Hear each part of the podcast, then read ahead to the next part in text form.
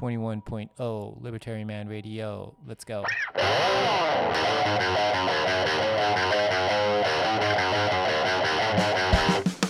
In the long run, we're all dead.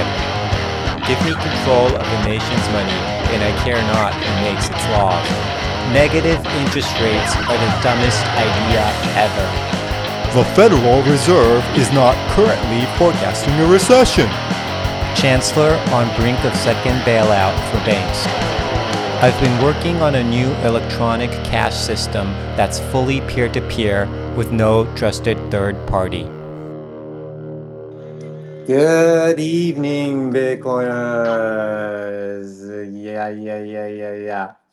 How's everybody doing this Sunday evening? もうね、あの日曜日も夕方というか夜になってしまいましたけど、いかがお過ごしでしょうか？えーあの、まだリバタリマンスタジオから、あまた夜もですね、夜の部もライブ、ブラーキャストをしようかなと思ってるんですけれども、いかがお過ごしでしょうか？そう、今日はですね、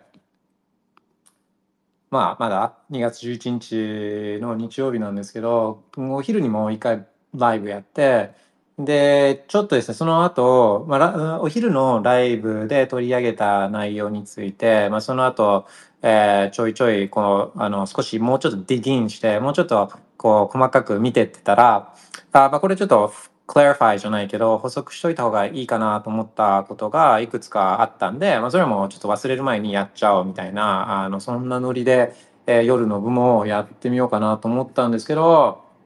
まあ、早速行きましょうかね。そうで、お昼は、まあ、どういう話をしてたかというと、あの、フィーネックスというライトニングのノードをまあスマホで、えー自分のライトニングノードを持って、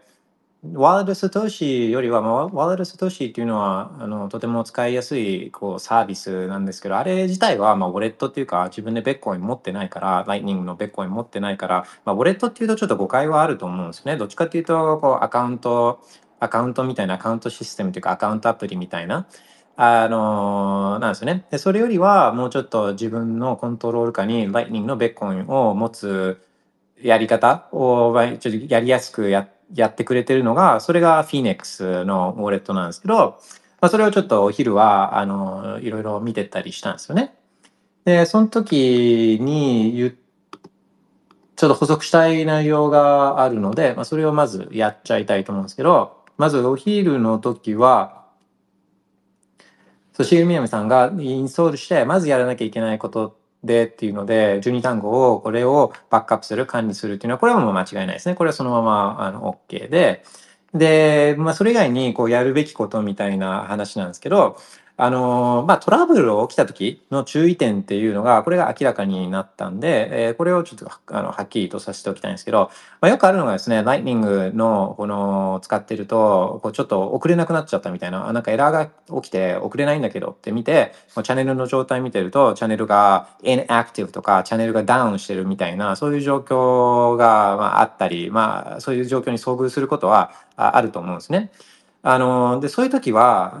チャンネルをこう閉じないで、えフォースクローズ、フォースクローズしない。あ、それは多分のお昼の時も言ったと思うんですね。フォースクローズしないっていうのが一つと、あと、そのアプリをこう完全消去してとかデータを完全消去っていうのは、これ、これしない方がいいんですよね。でちょっと一番自分が心配してたのは、このベッコインのオンチェーン、オンチェーンの復元はこの12単語があればいけるんですけど、このライニングの残高っていうのは、あの、チャンネルを閉じるときも、その、チャンネル、まあ、クローズする、そのトランザクションを投げなきゃいけないんですけど、このトランザクションを持ってなきゃいけないですよね。持ってないと。で、だからアプリとか消しちゃったり、もう完全初期化とかしちゃうと、このトランザクションが多分復元できないと思うんで、だからなんかトラブルあったときは、まずフォースクローズしない？フォースクローズはしないっていうのと、まあフォースクローズが最終手段だからフォースクローズしないっていうのと、アプリを完全ダウンロード、あの、完全消去とか、あとデータを完全消去しない？えーっていうのが、まず注意点の一つね。でそういうときは、あのどうもうまくいかないときっていうのは、一回、えそういったことを試す前にね、試す前に、えちょっと Async っていうか、フェニックス、フェニックスの連中にちょっとうまくいってないんだけど、みたいなのを連絡を取ってみるっていう、そういうことですね。で、えっ、と、あと、あなんだかな？あと、そうそうそう、パッと見た感じ、まあ、お昼の放送ではその場であのダウンロードしてパッとインターフェース見たんですけど、まあ、パッとインターフェースを見た感じ、オンチェーンのウォレットもありそうだったんですけど、まあ、これはオン、フィニックス自体はもうライトニング特化型ウォレットで、オンチェーンに送ったら、それは間もなく、えー、ライトニングの残高としてスワップされちゃうから、このオンチェーンウォレットとしては基本的には使えないっていう状態なんですね。そう。まあ、それがまあ便利だったりもするんですけど、あの、オンチェーンで、フィニックス上のウォレットというかアドレスに送ったら、そのビットコイン、オンチェーンのビットコインがスワップされて、ライトニングの残高としてこのスワップされるんですよね。で、だからまあオンチェーンでビットコイン持ってて、で、それをライトニングで使いたいんだけどっていう時に、まあ手軽な方法、ライトニングに持っていく手軽な方法ではあるんですけど、まあ、あの、まあ、そういうものですね。ライトニング特化型ウォレットっていうのは頭に置いといた方がいいっていうことですね。で、フィーもまあかかったりとかするんで、結局、まあ、手軽ではあるけど、あ、まあそんな話する前にもうちょっと注意点ですね。注意点ね。あとは、うーん。うん。あともう一つは、あの、まあ、ノード自体、ライトニングのノード自体を自分のスマホの中に持つっていうのは、これはその通りなんですけど、えー、そのノードがあるからといって、えー、他の Lightning ノードと、他の Lightning ノードとチャンネルを開けるかっていうと、まあ、開けるかなと思ったんですけど、これ開けない。どうも開けない。で、えー、開けるの、チャンネル開けるのは ACINQ、まあ、Phoenix やってる Async のノードとはチャンネル開けるけど、それ以外のノードとは開くことはできないっていうのも、これは、まあ、どうもそういう状態みたいなんで、えー、開けないということですね。で、まあ、似たような、この、あの、サービスというか、似たような機能を、まあ、フィニックスと似たような機能を、 Zeus もね、自分が好きな、リバタリーマンが好きな Zeus っていうか、リバタリーマンが愛用してるのは Zeus なんですけど、あの、ズースも似たようなサービスっていうの、サービスっていうか、機能っていうのはあるんですよ。で、エンベレッドノードっていうんですけどね。で、似たようなこと、フィニックス似たようなことはやってるんですけど、まあ、今までちょっとフィニックスとどう、どう違うんだろうなっていうのは自分も思ってたんですよ。その、あの、ズースを使ってて。で、今回、まあ、改めてフィニックスを使って、えー、そのズースとの違いみたいなのも結構自分は、あの、体験することができたんで、まあ、結構いい機会だったなと思うんですけど、あの、まあ、印象としてはやっぱフェニックスの方が簡単に、ワーレットス投資よりは、ソフカストディアルな形で、ライトニングを使えるようにしている。もうより簡単にね、簡単に。もうなんかあんまり何も考えずに、えー、使えちゃうっていうのがフィニックスのような、そんな感じですね。ズースは似たようなことできるんですけど、自分のスマホにライトニングノード持ってっていうのできるんですけど、あの、で、で、自由度高いんですね、自由度が。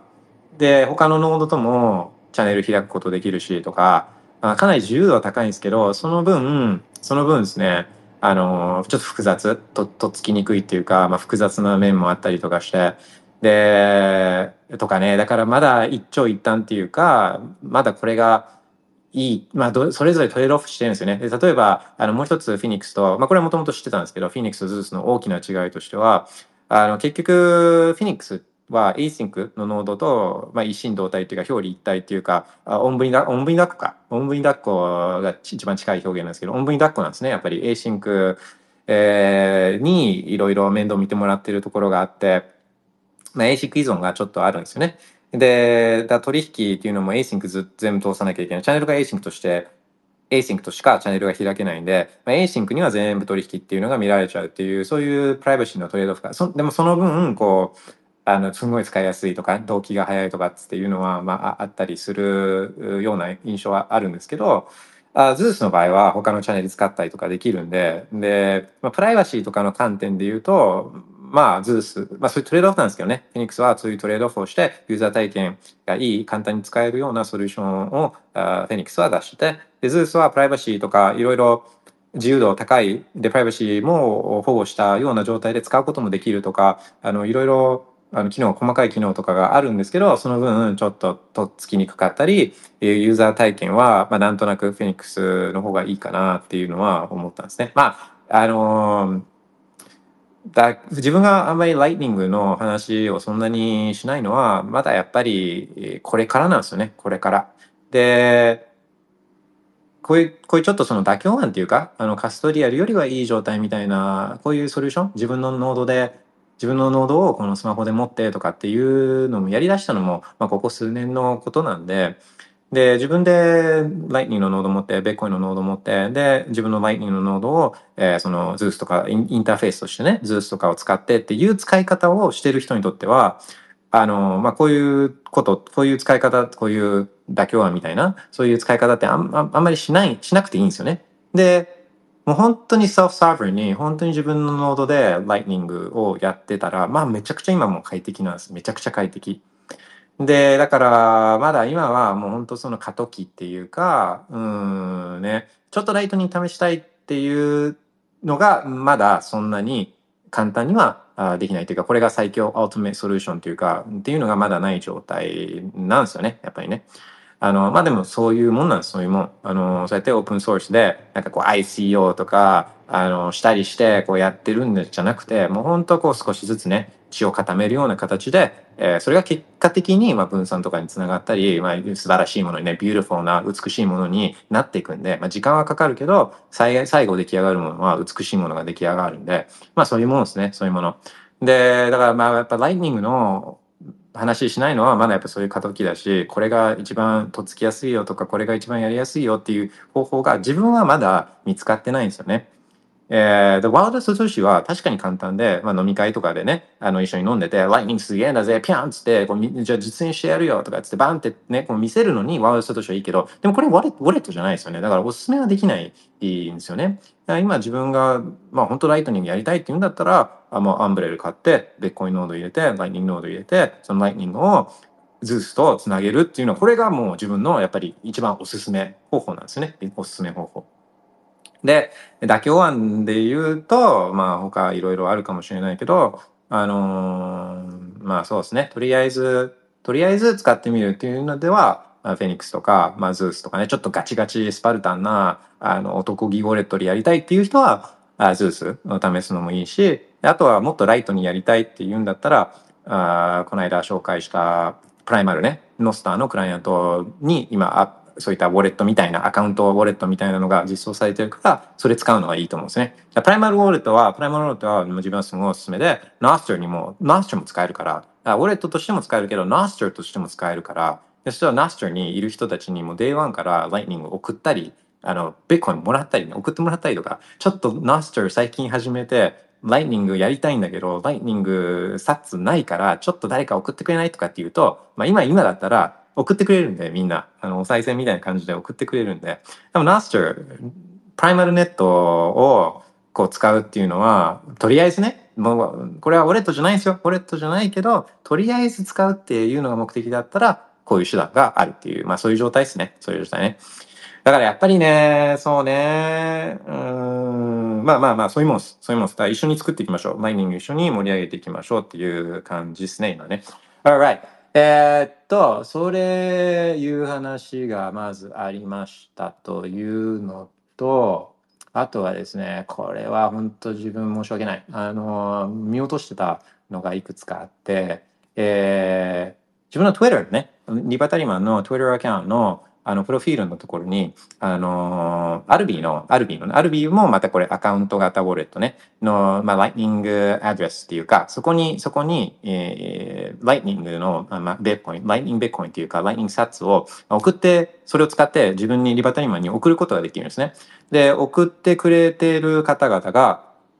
いて、もう本当、そうそうそう、あの、この数日間の間に送ってくれてる方々、メッセージ付きで送ってくれてる方々がいて、えー、これをちょっと自分見逃してしまっていたので、これを紹介、えー、したいと思います。えー、まず、う、う、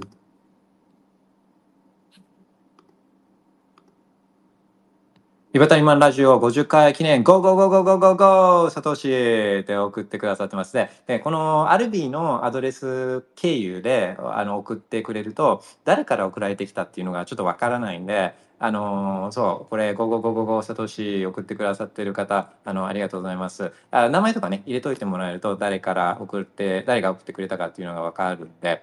あのでもこれはなんかあのそう文字との感じからして、えー、あの方かなっていうのはなんか自分あの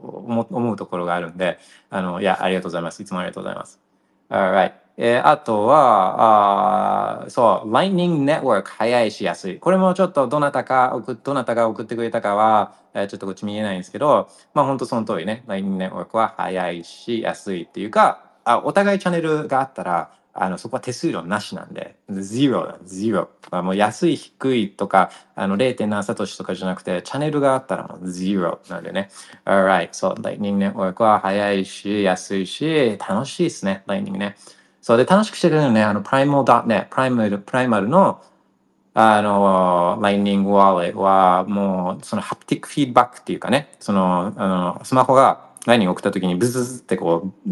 バイブするんですね。とか、このグラフィックで Lightning がザッつってこう、ブズンってこうなるんですけど、もうほんとね、あの、じゃんじゃんザップしたくなっちゃうような、そういうインターフェースっていうか UX、UI なんで、まあ最高ですね。Lightning 楽しい。Alright, thank you. えー、あとね、あとは、うーん、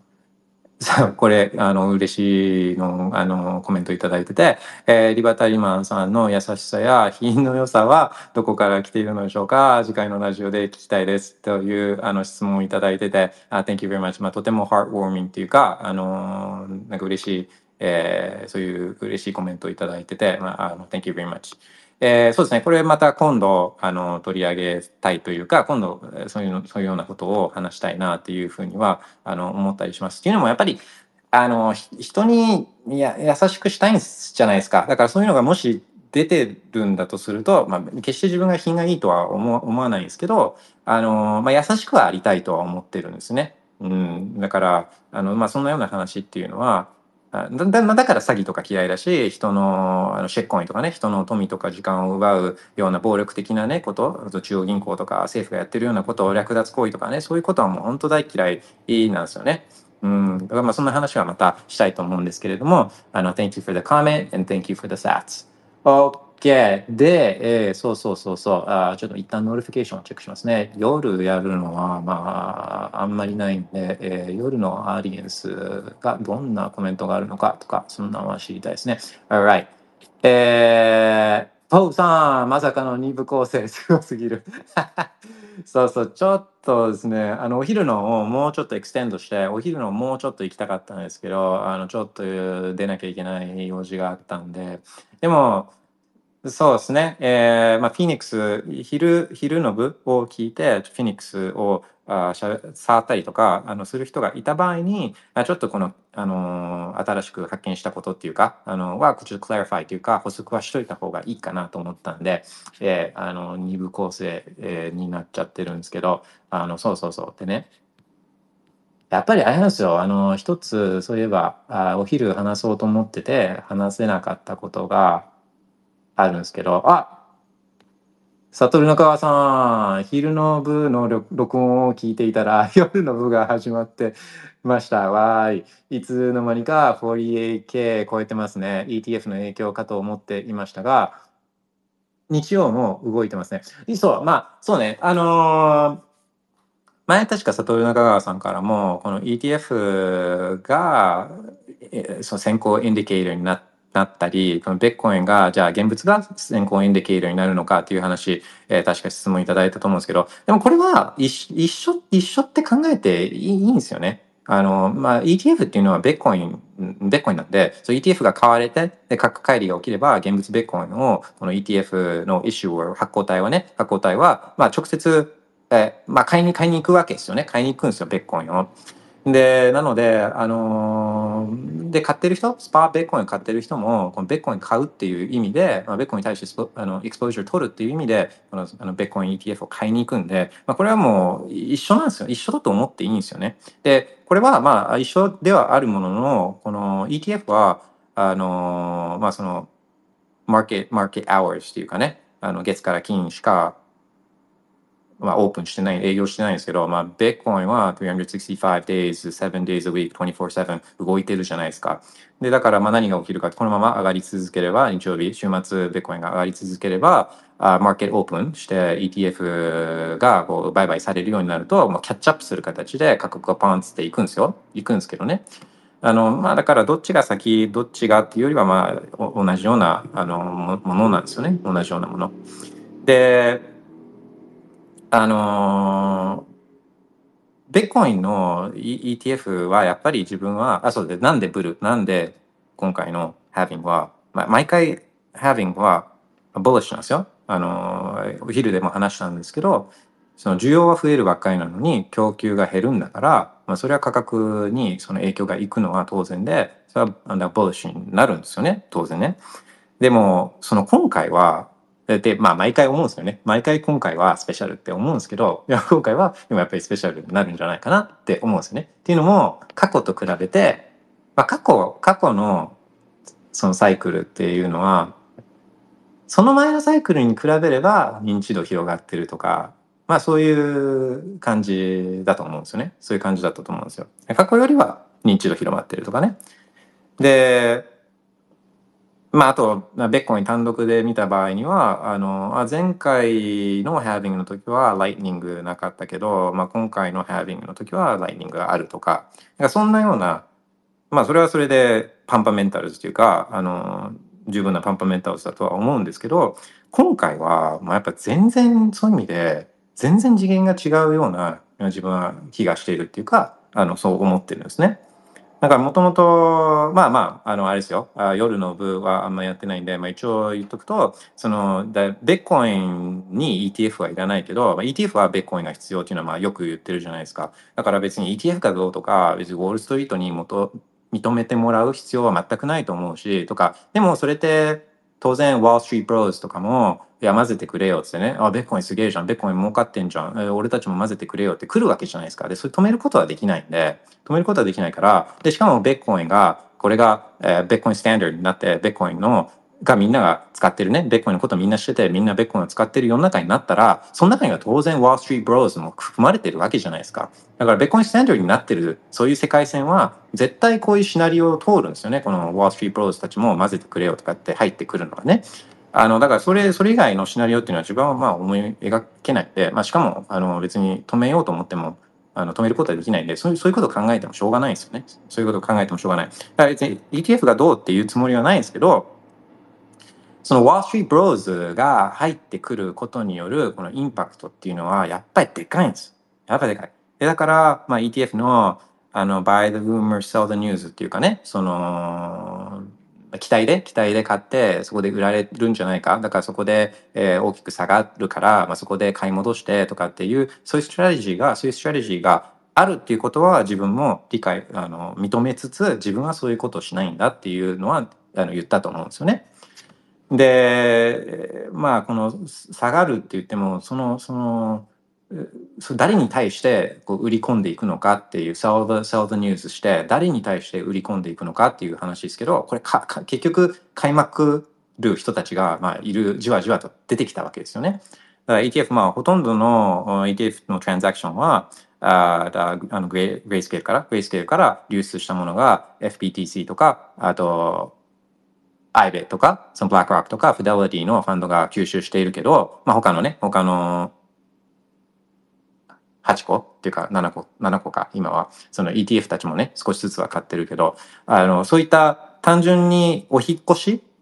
だけじゃなくて、純増してってるんですよね。純増ね。増えてってるんですよね。実際に ETF が持ってるやつっていうのは。だからもう、あの、ニーズがあるのは、まあ、あ明らか、それは明らかなんですけど、あの、一つ、これも前から言ってると思うんですけど、一気に来るわけじゃないんですよ。一気に来るわけじゃなくて、まあ、リリースされて、あ、じゃあその、ワールストリートブローズたちが、このリリースのね、1月11日、あのを横並びして、用意どんでみんな、ふわーっつって、あの、take my money っつって言って、こう、買うわけ、そういうわけじゃないんですよね。そういうわけじゃない。そういうわけじゃなくて、えーまず認可されるかされないかっていうのも分かんなかったわけじゃないですか。結局最後の最後まではね。まあ、される可能性つって認可される可能性っていうのは徐々に高まってたけど、まあ、結局どうなるかっていうのは最後の最後まで分からなくて、で、そんなものに対して、このワールストリートブローズたちがもう事前準備をしまくるっていうわけじゃないんですよね。一回、ああ、認可されましたとかってなると、あの、ああ、じゃあこれを我が社のラインナップ、金融商品の我が社の顧客に対して提案していくラインナップに載せるか載せないかの検討を、まあ、そこから始めるわけですよね。そこから始めてって、ああ、じゃあなんかみんなどうも欲しそうなんでっていうのも、この ETF っていうえー、普段はつまらない誰も気にしてないようなボーリングな資産だけどこのベーコン ETF っていうのは、まあ、ETF の歴史の中でも一番センセーショナルなこのローンチだったわけですよね世界中が注目しているようなこんなものはないようなあのそういう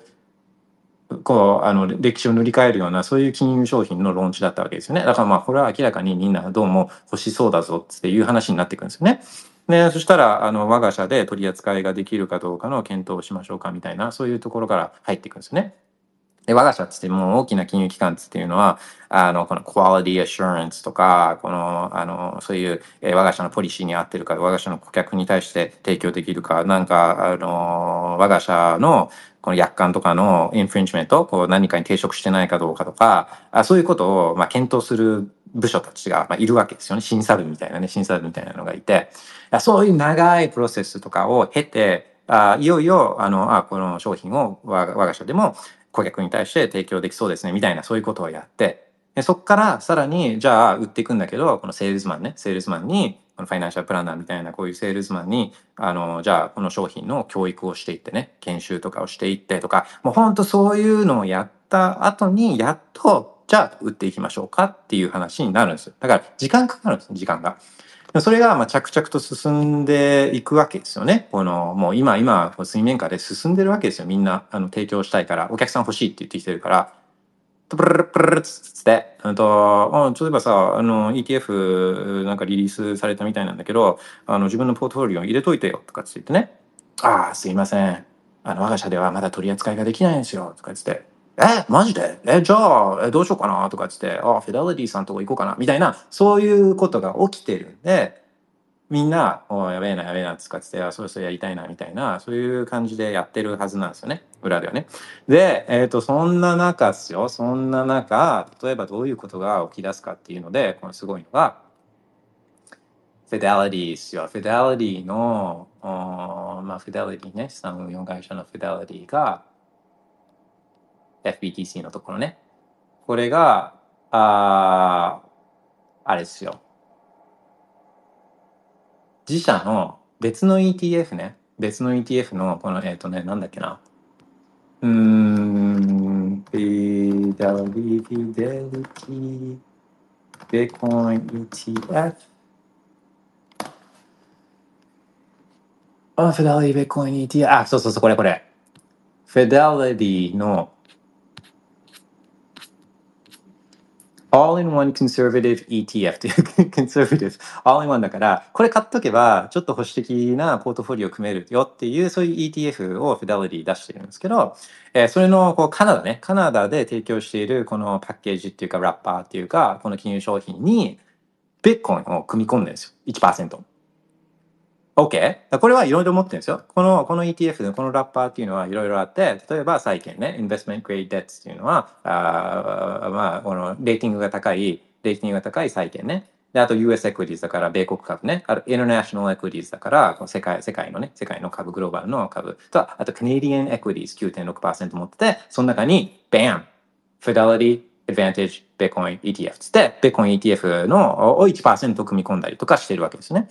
こうそうすると、この、あ、じゃあ自分保守的な ETF、あんまりギャンブルとかそういうの好きじゃないから、リスクも取りたくないし、とりあえず安心安全なやつが欲しいわ、とかって言って、あの、フィデリティさんのオールインワンコンサーバティブ ETF、ちょっとポチッと買おうかなとかって、ポチッと買った人は、知らずに1%はあのベッコン ETF に行ってるっていう、こういうことが、まあ、今後、フィデリティの ETF だけじゃなくて、こうブラックロックの ETF とか、まあ、もう他の ETF とかでも起き始めるわけなんですよね。だから、その、あの、前も話したと思うんですけど、このベッコン ETF っていうのは、まあ、ベッコイン欲しかったけど買えなかった人たち、えー、っていうのももちろんそれをアクセスする手段を提供するけれども、自分がベコインに興味があることを知らない人たち、ね、ベコインに興味があるっていうのを知らない人たちをも巻き込む形で、あの今までとこの買い圧が自分も全然違ってくると思ってるんですよ。うん。それがね、あのー、まあ、現れ始めるんですよね。じわじわと。一気に来ないからね。ワーストリーブローズ一気に来ないから、あの、まあ、じわじわとこれが来るっていうのがまず一つね。一つ。まずそれが一つ。えー、まだまだですよ。これだけでそんなブルブルにはなるわけじゃないんですよ。これだけじゃない。まだまだいっぱいある。ちょっと notification チェックします。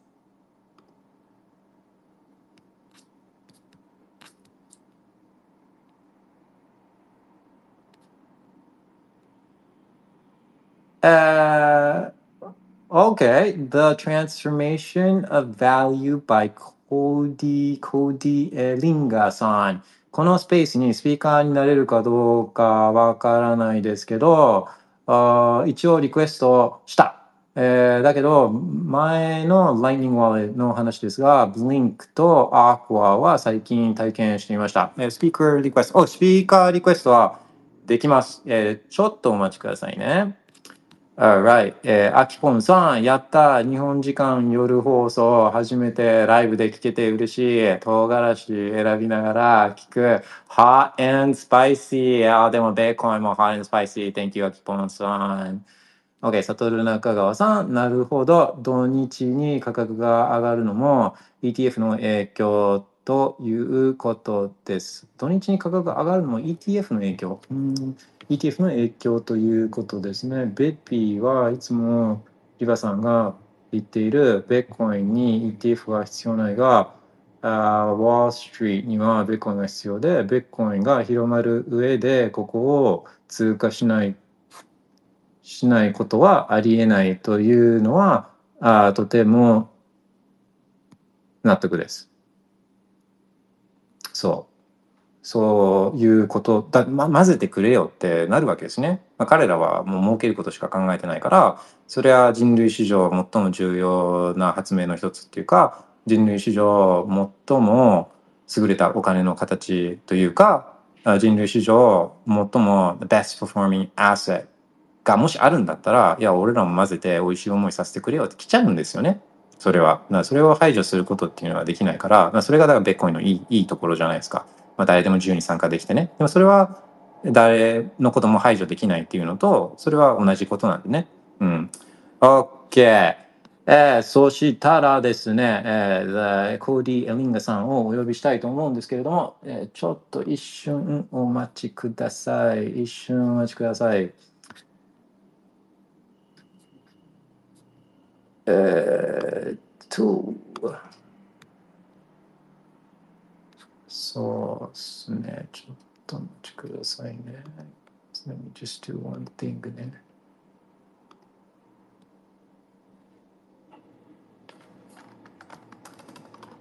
えー夜だから、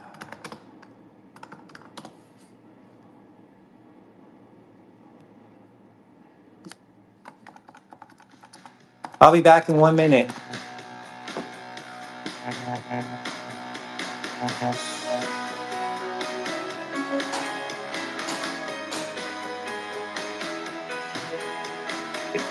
This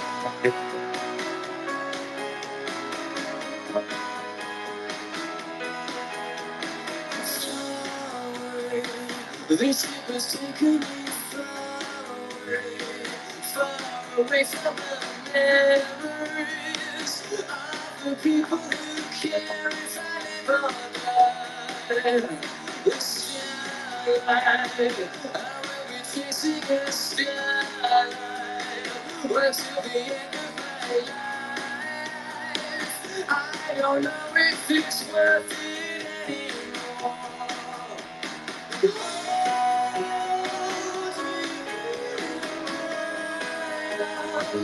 I just wanted to hold you.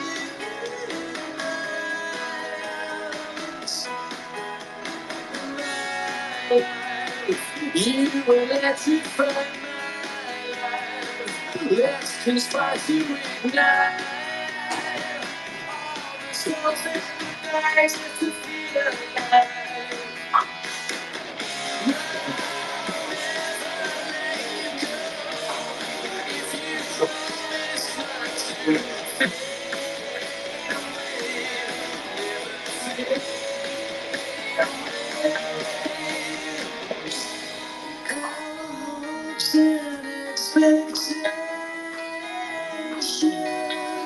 Senhor.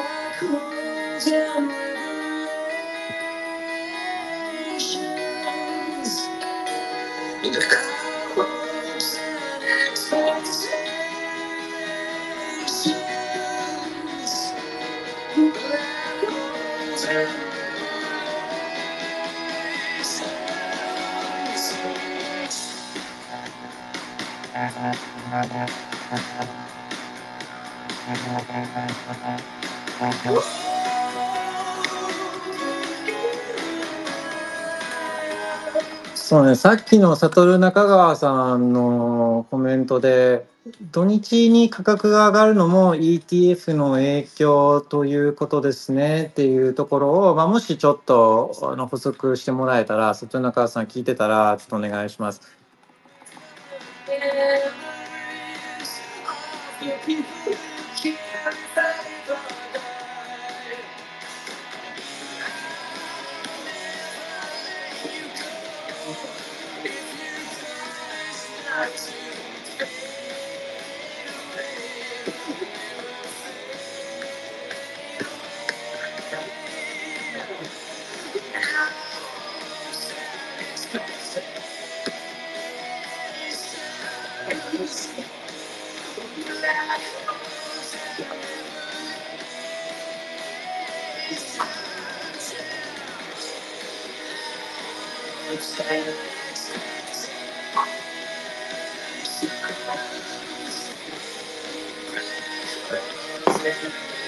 Alright, I'm back.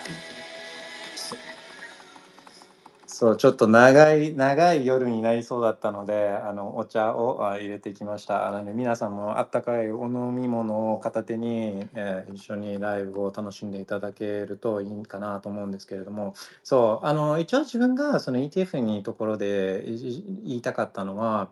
まあ、ETF の影響っていうのがむしろない、ない ETF の影響っていうか、その価格に関してはこれはもう一心同体っていうことなんですね。で ETF って本当にトラッキングエラーがあのめちゃくちゃないもう少ないんですよ。ちょっと一瞬見ましょうか。で何でそういうのが分かるかっていうと、例えば IBE とかだったら IBE、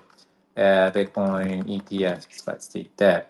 で、あの、BlackRock の、あ、じゃあ GBTC みたいに、まだ GBTC が ETF じゃなかった時みたいに、あんなディスカウントとか、あの、プレミアムっていうのはならないんですよね。ならないように、まあ一応できているんですね。で、だからなんかどっちが先？あの、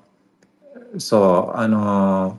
どっちが先みたいなことは基本的には自分はないというふうに自分はか、まあ、考えているんですよね。IBET とかでいくと、えー、ファンドファックスとかかな。ファンファックス。ファンドファックスな。どっかにあるかな。うん。例えば、あの、 IBIT、BlackRock のキーファックトのところを見ると、その premium discount っていうところがあって、それが今0.04なんですね。0.04。だからまあめちゃめちゃタイトっていうか、そのトラッキングも、トラッキングエラーもなかなか起きないもんなんですね。この ETF っていうのはね。あのまあ、だからそうですね ETF の影響というよりは、まあ、やっぱり週末上がってるのは Bitcoin buy Bitcoin してる人たちが週末上がってるのは buy Bitcoin してる人たちが多いっていうそういうえことを自分は言いたかったあのそそんなつもりです。Alright, thank you for the question とかコメントね。OK! お待たせしました。では、あーコーリンガさんをお呼びしたいと思うので、今から add a speaker しますので、ご都合が良いタイミングでスピーカーアップお願いいたします。その間、つないでいます。Alright, えー、サトル中川さん、2月3日にもベワーズのアドレスにベーコンが送られていたので、金曜の価格帰りを。すみません。よあよろしいですか？こんばんは。はい、こんばんは、はじめまして。えっとね、ごめん、ちょっと余談ですけど、結構前の話で、その、ライトニングウォレットですけど、えっと、今週中でずっとアクアと、あの、ブリンク、もっとビットあビットコインビーチウォレットをちょっと体験してみて、いや、カストリオだけど、結構いい感じで、なんかやったことがありますか？そういう二つ。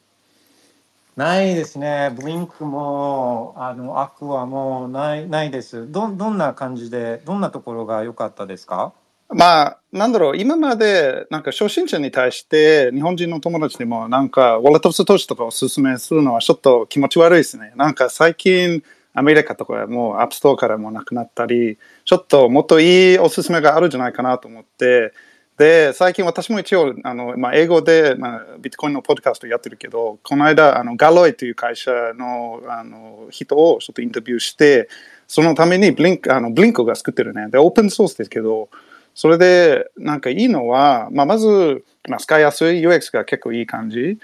で、もう一つね、ステーブル、 Stablesats っていう、ステーブルコインじゃないんですけど、なんていう、ちょっとエルサルバドルとか、そういう、なんていう、中、中南米の国の人は、ちょっと値段上がったり下がったりに対してちょっと難しいから、あの、 Stablesats のアカウントがあると、値段が US ドラペグになるっていうあ機能がある。それちょっと面白いなと思って、あと、 Aqua だとやっぱり Liquid ですよね。で、 Liquid に対してちょっと意見がどんな感じかなちょっと聞きたいんですけど、その2つの機能があるっていうことかな。なるほど。これはあれなんですか？あの両方とも、まあ、 Wallet of Satoshi みたいなアカウント型っていうか、もうオペレーターがブリンクとかアクアがいなくなっちゃうと、やっぱりちょっと回収できないような、そういう仕組みにはなってるんですか？そう、カストリオだけど、一応、アクアの方で、えっ、と、レカバー、レカバーができるんですね。で、それで、あの、ブリンクはね、カストリオだけど、実は、あの、オープンソースなので、もしやりたかったら自分のインフラが作れるっていうこと。だから、そういう感じかな。だから、まあ、初心者に対して、やっぱりお勧めしやすいってことかな。うん、そうですね。まあそういうオプションがあるのはあのいいことだと思っていて、まああのよくその Wallet of Satoshi は自分はウォレットだとは思っていなくて、まあ、自分でコントロールしてないから、だからそういう意味でアカウントっていうか exchange にアカウント持ってるのと、まあ、基本的には似てると思っていて、だからおすすめっていうのはできないけど、まあちょっとどっかにあの試しに Lightning 送ってあげるよとかっていうので手軽に始められる方法の一つとしては、まあ、ワールドシとか、あとはブリンクとか、アクアとかあるんですけど、あるかなと思うんですけど、あの結局、じゃあ、アカウント型だから選ぶ基準って、今までのトラックレコードとか、作ってるチームのイデオロギーとか、なんかそういうので判断するしかないと思ってるんですよね。そうですね。で、だから、ワラトフサトシより、まずその、そうそれはブリンク。そう、ブリンクはやっぱりオープンソースで、そのガロイのチームは結構オープンソースインフラがやってるから、まあなんか、いや、初心者はもうアンブルとかそういう、そこまでするのは難しいから、さなんか最初の一歩で、えっ、と、まあそういうカストリオルのアカウントっていう言葉で、アカウントをおすすめするの方がいいんじゃないかな。で、この間も、まあ日本人の友達2人ぐらい、そそれちょっと、まあ、ビビットコインの紹介でそれがやってみて、もうさっと、最初のサトシをもらうこととか、なんかちょっと、まあ、わかりやすい UX ですよね。うん、そうですね、そうですね。まあ、そういう、ちょそうですね、顔がもうちょっと見える、で、今までトラックレコードがある人たちが提供しているサービスというのは、あの確かにちょっと顔が見えないワールドス同士とかよりは、まあ、もしかしたらあのいいかもしれないですね。うん、そう。うんうんうんうん。あそれはそうその通りだなと思いますね。そうね。で、あと、その、まあ、 Liquid だけど、それもなんかちょっと、まあ、どどうだろうね。やっぱり Blockstream の方だけど、いろいろ関連してるけど、それに対してどうですか？自分はまあのリクのことは前何回かあの話したことはあるんですけどあの今もうそうですね聞いてくれてるカペッペさんは Blockstream ちょっとフォローフォローというかウォッチしててあの情報を教えてくれてたりするんですけど、まあ、自分はちょっと今までレクイまあも、うん、レクイと paths が cross することはやっぱなかったんですよね。レクイのを使うこともないしあのまあ they're, getting, they're doing good work だとはもちろん思ってるんですけどあ、まあ、ただ自分が使うことはなかったっていうそんな感じですね。まあ、そうだね。今も手数料、ちょっとびっくりしたけど、今日見て11サット V バイトっていう、まあ、安いで、まあ、ちょっと手数料高い時だけリクイドがちょっと便利になるかなと思ったけど、ちょっと今だとあまり使わないかなっていう。うんやっぱライニングあるしあとまあそうですね、まあ、自分が思ってるのはあそうそうこれそういえばあの一回話したことがあるんですけどあのじゃあラインあリクイッがなんでそんなにこうあのバズらなかったかっていうような話をちょっと前したことがあるんですけど自分が感じてる、まあ、猫結局さ触ってないからあの完全に外野からえ見てる状態なんですけどもともとそのブロックストリームにあったイメージみたいなのもあると思うんですね。そのブロックストリーム is taking over Bitcoin みたいなのとかブロックストリームそうあの is getting funding from the financial institutions とかっていうのがやっぱりあそういうイメージが結構あったんですよね、昔。今はだいぶなくなってるけれどもあのそういうイメージがあったりとかあとやっぱ federated、federated chain、え、ベッコインフェデ、え、フェデレー、え、どういうこと？みたいな、やっぱそういうのもあったし、で、それで、じゃあ、ライトニングが出てくると、まあ、ライトニングと federate が関係関係なく、もう本当に、まあ、 self cus custodial な形で、あ誰にも依存せずに、あの、やるような、そういう方法が出てくると、やっぱりこう、そっちに、人、個人、特に個人は行くんじゃないかな、行くんじゃないかなと思うんですね。で、あと、その、もう一つは、まあ、結局、BRC、BRC とかそういう、そういう感じのやつが出てくると、まあ、あまあ、ああいうのをやってる人たちは、このパンパンプするパン、パンピーな、パンピーな、そういうノリが好きじゃないですか。うん。だそうすると、その、 Liquid と、あと、 Blockstream って、そういうパンピーな感じが、まあ、しないんですよね。いいいいんですよ。それがいい、いいところだと思うんですけど、そういうパンピーな、この、レッドホットな、あの、唐辛子みたいな、そういう感じはししないから、だから、あんまりこう、コアな人たちにもめあんまり受けないし、そういうパンパメン、パンパメントとかっつって言ってる人たちにも、なかなか刺さらないのかなとか思うんですけど、どどうですかね？そうだね。ちなみに、パンプメントルズという言葉、すごい初めて聞いて、すごい面白くて。で、あの、ちょっとそう、あの、友達によると、その、えー、レイヤー2という言葉は、あの、一方的に、あの、なんていう、ビットコインが一方的にもらわないと、あの、レイヤー2と呼べないというのは、えっと、ライトニングだと、相手が、チャンネルがある場合、ラ相手が何もしなくて、もう自分がもう逃げられるっていうことになるでしょう。Yes. だけど、リクイド、あリクイドだとそれはできないなので、レイヤー2という言葉に使えないじゃないかな。もう、なんていう、 federation、やっぱりね。うん、サイドチェーン、サイドチェーンまあ、サイドサイドチェーン、ごめん。サイドチェーン。そうそうそうそうそうそう。ああの、お金返してください。あの、どうどうか、 Liquid Federation さんたちお金返してくださいみたいな、そういう状態になっちゃうんで、そうそう。うん、だからちょっとそうね、あの、どっちにも刺さらない、コアにも刺さらないし、あの、パンピーな人たちにも刺さらないっていうところが、まあ、あるのかなっていう気はするんですけどね。はい。ありがとうございます。うんうんうんうん。あ、いいっすね。あ、日本、あれ、日本にで活動されてるんですか？そう、えっ、と、今、今日本にいますけど、もともとニュージーランドです。ああ。そうそう。で、最近、まあ、Transformation, The Transformational Value というポッドキャスト、ビットコインのポッドキャストをやってて、あの、今、まあ日本でスタジオがあるから、日本で、まあ、主に東京にあるビットコイナーとにインタビューしてるんです。素晴らしいですね。Transformational Value Podcast を、はいあ皆さんもチェックよろしくお願いいたします。まあ、英語ですけど、はい。じゃあ、ちょっと、じゃあ、あの、ミュートになりますね。ありがとうございます。はい、Thank you very much. ありがとうございました。コーディさん、Thank you so much. いや、いいですね。いや、今まで自分は、そうですね、ブリンクも、まあ、もちろん名前とかはね、あの、知ってたんですけど、あの、さすがに、リバティアリマン24時間365日、ベッコインのことを考えてますけど、考えてますけど、時間有限で、やっぱどうしてもタッチできないエリアっていうのはあるんで、あこれはあ知れてよかったなと思うんですね。Thank you very much for the information, コーディさん。えー、alright. 最高じゃないですか。夜最高ですね。OK。えー、サトル中川さん、2月3日土曜日にも、Bitwise のアドレスにベッコンが送られていたので、金曜の価格、乖離を土曜日に埋め合わせしたのかと思っていました。これはちょっと中身を見ないといけないんですけど、あのー一つあるあり得るのは、えーそのセトルメント実際のこのベッコンをこう買いに行ってそれを自分の、まあ、自分が管理するそういった発行体が管理するウォレットに、実際に着金するまでに時差があるんですよ時差が。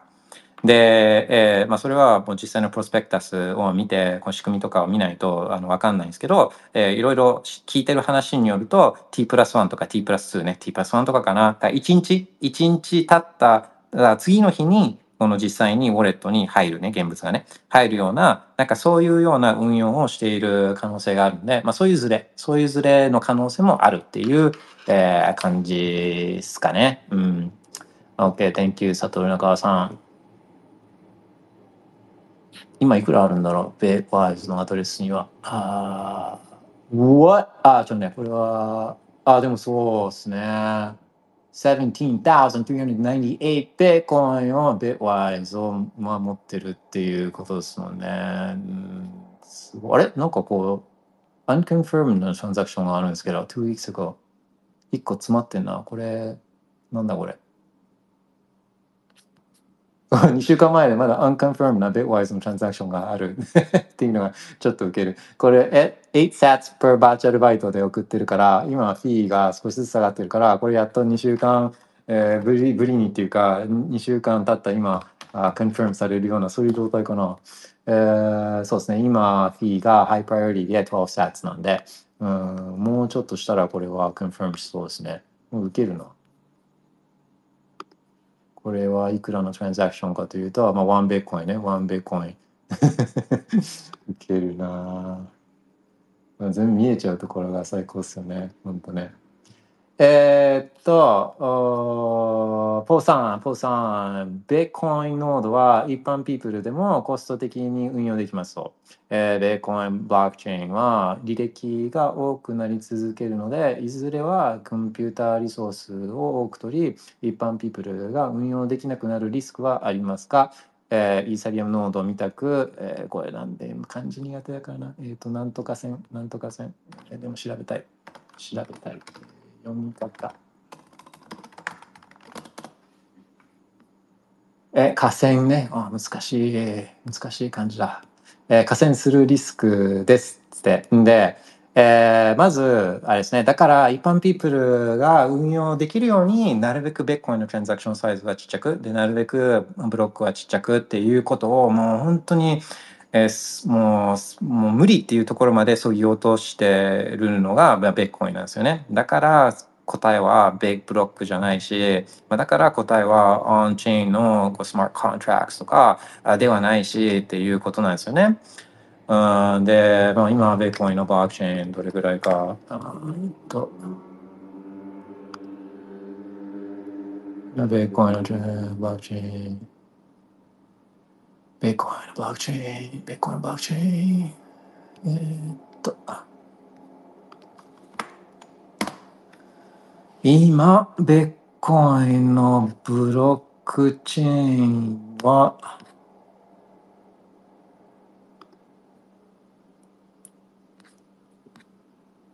今、ベーコインのブロックチェーンは、693.5 gigabytes、693.5ギガバイトの容量なんで、うん、もう本当そう、そんだけこすりにこすりまくって、そぎ落としにそぎ落としまくって、693ギガバイトなんで、で、まあ一応ね、モーズ・ラーとかああるじゃないですか。だからストレージスペースっていうのは、まあ昔だったらもう本当、あの何メガバイトとかがもうすごい数万円とかね、あの、はあ SD カードがするような、まあそういうものでしたけど、今だったらあ普通にテラとかね、テラ単位で買えたりとか、数万円でテラ単位で買えたりとか、あの、するじゃないですか。だから、まあ、ストレージスペースとかね、で、ストレージスペースだけじゃないんですよね、でもね、あの、ノードって、えーストレージ、じゃあ、あの、1テラになったから、じゃあ2テラのディスクがあれば、とりあえずいいのかとかっていう話でもなくて、この、これがどんどん膨れていくと、当然、バンドウィスね、とりあえず最初に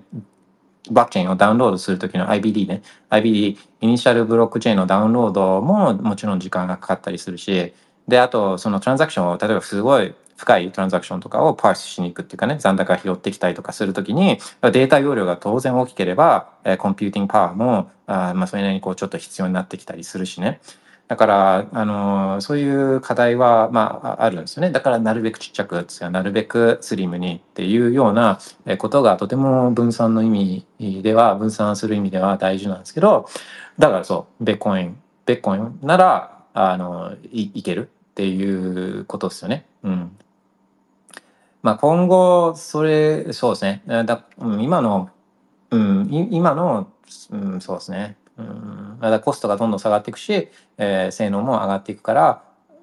まあ、今後どうなるかっていうのは分からないけど、ベッコインの場合は当分は大丈夫っていう、そういう感じですよね。で、イーテリウムはもう今も無理。うん、今で無理。で、この、さっきも言ったように、ストレージスペースだけの問題じゃないですよね。ストレージスペースを、えー確保して、あの、あイーテリウムのノードを、あの、ラズベリーパイでもできるよとかっていう話じゃなくて、これが実用できるかどうかっていう話なんですよね。実用できるかどうか。じゃあ、イーテリウムって本当10秒とか、あの、に1回のブロックなんで、この、このレイテンシーをね、この通信速度を維持して、で、これぐらいの単位で、この実用的であるためには、あ残高とかを、この10秒単位、最低限10秒単位とかで、まあ、それよりもっとね、早くやんなきゃいけないから、あの、10秒単位で、これを、じゃあ自分のノードが、え残高をこうクエリかけて取りに行けるかっていう話なんですけど、それ、それをやるためには、相当インデックスにかまして、で、相当性能のいい、あの、マシンを用意して、で、相当ネット回線も良くしないと、これはやっぱできないですよね。それを一般ピープルが、じゃあ手軽にアンブレル買うような感じでできるかっていうと、これはできないですね。うん。で、あれ、うん、まあそう、そういうもんですね。リスク、リスクはまあ、ないとは言えないけど、まあ将来どういうような、そういうコストダウンと性能アップと、あの、まあそういうのに依存するけれども、今のところは当分大丈夫っていう、そんな感じですかね、ベッコンはね。Alright. えー、カペペさん、これですか？そうそうそうそう、これこれこれ、アクアね、アクア。ただ、自分は使ったことがないのと、まあ、あんまリクイッド触ってないから、こうユースケースが自分にはあんまりないっていう点ですかね。でも、そうやってアカウント型ではあるけど、あの、まあ、推奨できるというか、あの、推奨はできないかもしれないけど、こう、ちょっとなんか一つ、えーテストするときとか、こう、見せるとき、実演するときに、オプションがあるっていうのは、まあいいことですね。例えば、 Wallet of Satoshi しかオプションがなかったら、なくて、で、日本の App Store から、あ Wallet of Satoshi が消えた場合、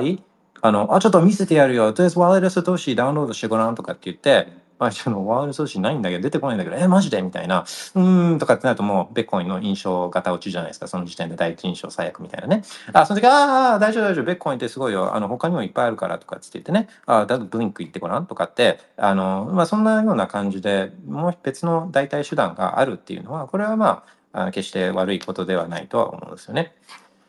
そう、だから、あの、で、そうなってきたときに、あの、判断できるのって、そのチームのトラックレコードとか、チームのイデオロギーだったりするから、で、だから長期的視点っていうのが大事なんですよね、長期的視点。あ、ああいつもうずっと頑張ってるよねって、ずっと同じポリシーで、ずっと頑張ってて、トラックレコードもあるから、だから、あの、あいつのプロダクトっていうか、あいつの商品とかをちょっと試してみようかなっていう気になるんですよね。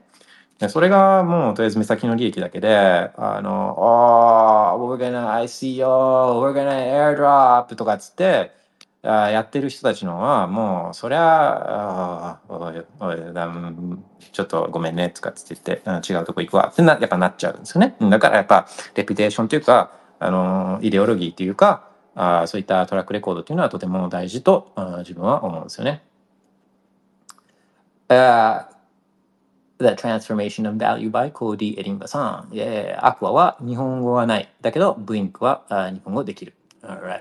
えーちなみにオープンソースなので、結構これから機能や言語を追加するそうね。だオープンソースが、まあ確かに自分、まあアカウントベースの場合は、まあ一応補足しておくと、アカウントベースの場合は、仮にそのソフトウェア自体がオープンソースになってても、あのそれで、じゃあ、依存度を減らせるかっていうと、まあ、それはそんなことはないはずなんですよね。アカウントベースだから全部管理されてるからね。だから、まあ、アカウントベーあ、オープンソースにすることで、そのアプリとか、あさもしかしたらそのスタック、裏のところももしかしたらオープンソースしてるのかもしれないですけど、あのすることで、まあ、それを使って、えー他の人たちが、じゃあ自分のバックエンドを使うとか、あ自分の、えそのブリあのアクア、あブリンクかな？ブリンクの別バージョン、あの、ブリンク182、182みたいなのをあ始めるみたいな、そういうことが、まあ、できるとかっていうことですよね。うん。だまあ、オープンソースしてるのは、あ一つそういう、さっき、チームのイデオロギーとかっていう話しましたけど、まあ、オープンソースで、まあ、みんな自分たちのブリンクソリューションは使わなくていいよ自分のブリンクソリューションできるよっていう意味でオープンソースするっていうのはそれはチームのイデオロギーとかねあの価値観とかにもあの判断する一つの指標になったりすると思うんであのまあそんそんな感じですかね。Alright. えー、カベップさん、ありがとうございます。後でインストールしてみようと思います。そうですね。えっ、と、ちょっとあ使ってみたら印象を聞かせてください。OK。どうすか、どうすか。あ、佐藤中さん。ありがとうございます。理解しました。ちなみに、ベッピーのウェブサイトとワーレを毎日見ているのですが、ちょうど1日ずれています。うん、そうでしょ？だから多分ね、そのセトルメントの関係で、1日そういったタイムラグがああるんじゃないかなっていうのは思うんですね。あすごいですね。ウォッチ、ウォッチされてるんですね。やっぱベッピー面白いですよね。アデワイズの面白いですよね。うん、そう、さすが The Most Interesting Man in the World をこう使うだけありますね。ベッワイズをね。まあ、頑張ってほしいですね。えー、A は A であるさん。そう、T2 のね、そう、シュワちゃん。若いな、この子のシュワちゃん。そう、Terminator 2ね。Terminator 2はもう大好きで。You Keep In Mind ね。You Keep In Mind の曲ですけど、あの Terminator 2は自分は大好きですね。だからいつも流してるのは Welcome to the Jungle だけど、まあ、Welcome to the Jungle も好きだけど、あの、あれも、そう、Terminator 1ね。Terminator 1で、えー Welcome to the Jungle。あれ ?Terminator 1かなうん。Welcome to the Jungle も使われてるんですよね。Terminator 1か2でね。ポウさん、今はポストしたら回答していただける。でも、リスナー増えた未来には貴重な機会だったと懐かしがるかもな。いや、すべて拾いますよ。うん。すべて拾っていきます。時間がかかってもね。Alright, thank you, ポウさん。えーっと、そうそう、えーどこまで話したんでしたっけ？今、7.30だから。ブルな理由ですね。これはちょっと走り切ろうと思うので、ブルな理由は、えー一つはそういったワールストリートブローズが今用意ドンじゃなくて、えーこうちょうどウォーミングアップして、まあ、これから雪崩のように来るっていうのが、まあ一つですよね。で、もう一つは、まあやっぱりですね、自分が見てるのは、あこの economic backdrop っていうか、その経済環境ですね。経済環境ね。これやっぱでかい。で、これをちょっとシェアしたいなと思うので、Spaces のツイートの下にぶら下げようと思うんですけど、えーまあ、いつもね、ずっと更新してるやつですよね。えーずっと更新してるやつね。で、ちょっと、お Spaces のツイートがどこだ？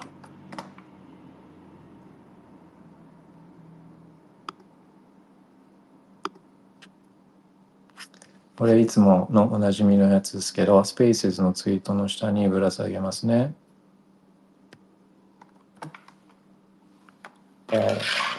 US and Japan government bond yields のやつね。OK。US and Japan government bond yields のやつね。で、まあ、ベッコインが、ベッコインが2009年にこう出てきて、で、これはリーマンショックというかね、あの、Great Financial Crisis のこのさなか、ベッコインが出てきて、で、まあその頃はベッコインのことを知らなかったりとか、あちょっと怪しいものだとかって思ってね、そこ、その時点ではベッコイン取得しなかった。まあベッコインその当その時ベッコインを取得するのはとても難しかったんで、もう本当、それいくらベッコインのことを早くにこう聞いてたとしても、なかなかあの多くの人はそこでベッコイン手に入れること。でましてやその後、まあ、ベッコインというのはあのこうお昼にもポストしてるツイートしてるあのインフォグラフィックあると思うんですけどもう何千万パーセントって上昇してるんでもうどっかで売ってるんですよね。どっかで売ってるから、まあ、その当時、まあ、買えればよかったなって思ってもまあ現実的には相当厳しかったっていうことはねまあ折り合いつつけつつもあああの時ベッコイン買えてればなってまあそれは人間だから思っちゃうじゃないですか。思っちゃうじゃないですか。で自分がちょっと思ってるのはその経済環境っていうのは、ね、同じ経済環境ね。ベッコイン15年経ってるけれどもあの15年経っててもう次のハービンだと、えー、1回後のブロックっていうのは最初は50だったのがそれが3.125 6.25だから3.125かな。3.125ベッコインになるからベッコイン自体はまあ同じ状況じゃないけど経済環境はまあ似たようなそういう意味で状況になるっていうことなんですよね。で、これをちょっと見てほしいんですよ。US and Japan Government Bond Yields っていうやつね。アメリカ国債があ紫の線ね。紫の線で、日本国債がこのピンクの線なんですけど、10年と1年ものを出していてね。で、そうすると、まあ、見てほしいのはアメリカのところなんですね。アメリカ。で、紫のところを見ると、今、こう、1年ものが4.86とか10年ものが4.17っていう、そういう利回り水準なんですよね。で、それを、こう、左にザーって、あの、左にこう時間を戻してほしいんですよ。あの、back to the future じゃなくて、えっと、back to the past をしてほしいんですよね。後ろに下がっていくと、同じ水準だった頃がいつかっていうと、これがまさに2008年とか2009年とか、まあ、ちょうどだからリーマンの時ですよね。ベッコインが生まれたぐらいの、この利回り水準に米国債が来ているっていうことなんですよ。でこれっていうのは、この10年間っていうかね、あの、まあ、ない、ないことなんで、ないことなんで。で、まあ、そのね、その先にベコンハービンっていう線が、縦線が入ってますけど、これが4月ね、4月21日頃にこのままいけば。からちょうど、こう、米国債がちょっとその利回りが下がってきてる感じが、まあ、チャート見てもう分かると、グラフ見ても分かると思うんですけど、こうなんか下がりそうな感じじゃないですか。でこれがまあ下がるかどうかっていうのは今後の経済環境次第なんですけど、えー、下がり下がりそうっていう、まあ、ねどうも下がりそうっていうようなことを、まあ、いろんな人たちは思ってるわけですね。でまあうんこれは、まあ、それはもちろん起きてみるまで分かんないけど起きてみるまで分かんないけどあのいろいろなこといろいろなことを考えると下がってくる可能性があまあ高いっていうそういうことですね。うん、だそうするとこの経済環境みたいなところっていうか、まあ、こういう利回りの環境っていうか、お金の、お金のこの、イージーマニージャブジャブマニプリントゴブルルル状態は、これは、あの、そう、そういう意味で2008年とか9年とかの、まあ、そういう水準からこう利息がスタートしているっていうのは今までなかったことなんで、今までのこのベッコインのハービングサイクルではなかったことなんで、っていうのが一つの、あの、まあ、二つ目のポイントなんですよね。そういう状況に今、ベッコインはいると。で、そういう背景で、まあ、金利が下がって、マニープリントがブルルルしたら、それはリスクアセットとかね、リスクアセット株とかそういうのが上がるとかっていうのを、まあ、もう、それしか知らない人たちが今、資産運用を、あの、そういうプロでもね、あの、してたりするんで、あの、まあ、まあ、そうですね、ベッコイン、ベッコインは、あその、なんていうんですかね、あの、ま、あゴールドムーンしちゃうっていう、そういう、そういうことですね。これね、二つ目ね。で、えー、3つ目。3つ目。3つ目で、とりあえず今日はラップアップしようと思うんですけど、これが、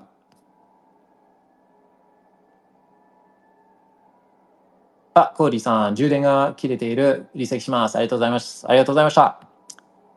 またお待ちしてます。Alright。で、3つ目が、あこれはちょっと違う視点なんですけど、あのーまあ、マイニング株マイニング株っていうのは今まで自分は、あそんなに乗り気じゃなかったんですね。あの、マイニング株、マイマイナーたちは無責任経営しまくった結果、あこの前回の価格、まあ、前回のサイクルでは、まあ、ほとんどのマイニング会社、上場のマイニング会社がほとんどが、あもうほ、まあ、清算に近いところまであの追い追い込まれたんで、なので、あの、マイニング会社で、しかも、それを、マイニング、マイニング株をフォローするイメージは全くないんですけど、ないんですけど、そのマイニング株は、もしかしたら、今回はちょっと面白いんじゃないかなっていうふうにも思ったりしてるんですよね。で、why? どうして？どうしてそう思うかっていうと、そのマイニング、マイナーたちの収益構造っていうのも、これがあ今回今までのハイリングとは違う収益構造になってる。もうすでになってて、まあおそらくそれが今後加速する可能性が高いっていうことなんですよね。でどういうことかっていうと、まあ、マイナーのこの収益構造、今まではこれブロックリボードが、ブロック報酬がまほとんどだった。なんですよね。でもこれはまあ減る、減るばっかりね。減るばっかり。えーでもそれは別にまあ悪いことじゃなくて、別にブロック報酬が減っても、ベッコインの価格が上がれば、マイナーの収益は、まあそこが、そこで帳消しになるっていうか、まあ、ベッコインの価格がそれより上回るから、半分、半分に供給量がなる、ブロックリボードが半分になるよりも上回る、えー価格上昇を法定通貨建てするから、だからベッコイン、あのマイナーたちも、あの別に大丈夫っていうか、むしろもっとマイニングしたいっていう、そういう状況に今までもあったんですけど、今までもあったから、そこは別にその心配はしてないんですけど、今までのサイクルと違うのは、あ確実にこのトランザクションね、ブロックスペース。ブロックスペースに対する競争が、ま今まではトランザクションね、ベッコンを送るっていう、そのトランザクションを、のためのこのブロックスペースに対する需要っていうのが、これがまあ需要の、まあ、要はほとんどっていうか、まあ、ほぼ全てだったんですけど、それは前回の Having の時も別にそんなか、それは変わらないんですよ。まあ、ライトニングが普及し始めたから、そのライトニングチャンネルをまあオープンしたり、クローズしたりする、そういう意味で、こうトランザクションの、このあ新しいタイプのトランザクションが増えるから、そういう意味で需要が増えるっていう、そういう見方をしてた人は、まあもちろんあのいると思うけれども、何まあ、その新しいブロックスペースの需要として出てきてるのが、まあいいか悪いかは別にして、えー、Ordinals とか、そういう BRC20 とか、まあそういうものですよね。インスクリプションとか、あの BRC20 とか、そういうものですよね。そういうのが出てきて、で、これはまあ自分興味あるところじゃないから、その黒、あの、すごい、えーめちゃくちゃチェックしてるわけではないんですけど、チェックしてるわけではないんですけど、あの、でも、そんな自分の目にも入ってくるのが、えーこういったベコの、お金の、純粋にお金としてだけじゃなくて、まあ、例えば、あスマートコントラクティングをやったりとか、あそういう、まあ、シェックコインとか BRC20 とかみたいなのをやったりとか、この NFTs みたいなね、あのデジタル、デジタルアートみたいなのをやったりとか、まあ、要はそういう今までになかったこのブロックに対する、ブロックスペースに対する需要っていうのが、これが生まれてて、で、これが加速するかしないかっていうと、加速しそうなんですよね。まあ、どっかでは、どっかではこれらも結局これじゃない、立たないってことで、あ無理してるやつっていうのは、あの、基本的にはマーケット自然な、自然な市場原理が、まあ、この人たちを、まあ、この、この人たちを、こうなんていうんですかね、クレンズっていうか、あの、マーケット原理がこれが解決、将来的にはしてくれるんですけど、この短期的なことで言うと、もうベッコインの上で、ベッコインの上で開発したい人たちっていうのが、まあ今までイーセリアムとか、まあ他のやつとかでやってた人たちも、あなんかベッコインこういうのできるの面白いじゃんっつって言って、そういう人たちが、まあ、ベッコインに来てるんですよね。ベッコインに来てるんですよ。で、まあいいか悪いかっていうのは別にしてね、まあ来て来てるっていうことですよね。で、だからそのマイナーたちの収益構造みたいなのが、これは変わる。えーそれが続くかどうかは別にして、まあ少な少なくともこの4年サイクルのこの前半っていう,、えーこう意味においては、あのもしかしたらこう性質が今までと、まあもしかしてじゃなくて、まあ性質がやっぱ違ってるんですよね、今までとね。だから、まあ、それ、まあ、三つ目のちょっと違う視点ですけど、あの、そういう意味でも今回のサイクルは違うかなと思って、で、別に自分はオールノーズとかそういうのは好きじゃないけど、えーまあ、ブロックにそういうのを入れるために、その高いフィーを払うんだったら、まあ、それの、それをちょっといただこうかな、じゃないけどね、いただこうかなっていうそういう発想で、えー、ベッコインマイニング株とかっていうのは、もともとちょっと持ってたんですけど、これをもう少し真面目に研究じゃないけど、あの、まあ、財務諸表ぐらいはちょっと見てみようかなとは思ってるんですよね。そう。で、そんな感じなんですけど、えっ、と、一応ちょっとサマライズすると、あの、まず一つ、今回のサイクルがブルブルでいられない、いられない理由の一つとしては、でこれはその Wall Street Bros ね、ベッコイン ETF を皮切りに Wall Street Bros たちが本格的にベッコイン俺らも混ぜてくれよっつって、えーいうことをし始めるのが、あこれが今すぐじゃなくて、これから徐々に起きてくるっていうことですね。これから徐々に起きてくる。で、えー、No.2、ブルーブルーじゃ、じゃな、ブルーブルーじゃいられない理由、ブルーブルーじゃいられない理由じゃ違うな。えー、ブルーブルーになっちゃう理由二つ目が、えーこれが経済的な環境ね、経済環境っていうのが、あこれがもう利息が、あベッコインが存在してた、あの、この15年間で言うと、もう本当に2009年レベルに、えー今回初めて戻ってるっていうとこですね。えー経済環境のあまあ、ベッコインに対しての後押しみたいなのが、これが強烈に働くんじゃないかなっていうのが二つ目ね。あと三つ目が、これが、あまあ、いいか悪いかは別にして、ブロックスペース、ベッコインという限られた、まあ、1メガバイトね、まあ、まあ4メガバイトだけど、まあ、4メガバイトに対する、この4 メガバイトっていう、この限られた超希少なブロックスペースに対する、えーこの需要構造が、まあ、今までと違ってるっていうことですね。いろんな人たちがベッコインをに興味を持って、まあ、本当にいろんな人たちがベッコに興味を持っていろいろベッコに集まってきているっていうことですよね結局ね。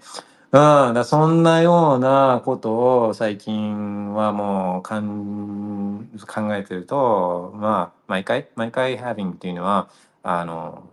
まあこうちょっとワワクワク感っていうのがあのこれは出てくるんですけど、まあ、今回はさらにそれがあワクワクだけじゃなくてあワクワクワクワクぐらいワクワクワクワクあボーボーボーボーみたいなボーリッシュみたいなあにやっぱりちょっとなっちゃうんですよね。そう。で、まあそんな時にどういうことをやるかっていうと、これはあれですよね。Buy Bitcoin. Alright, everybody, have a good night. Bye Bitcoin. Bye bye.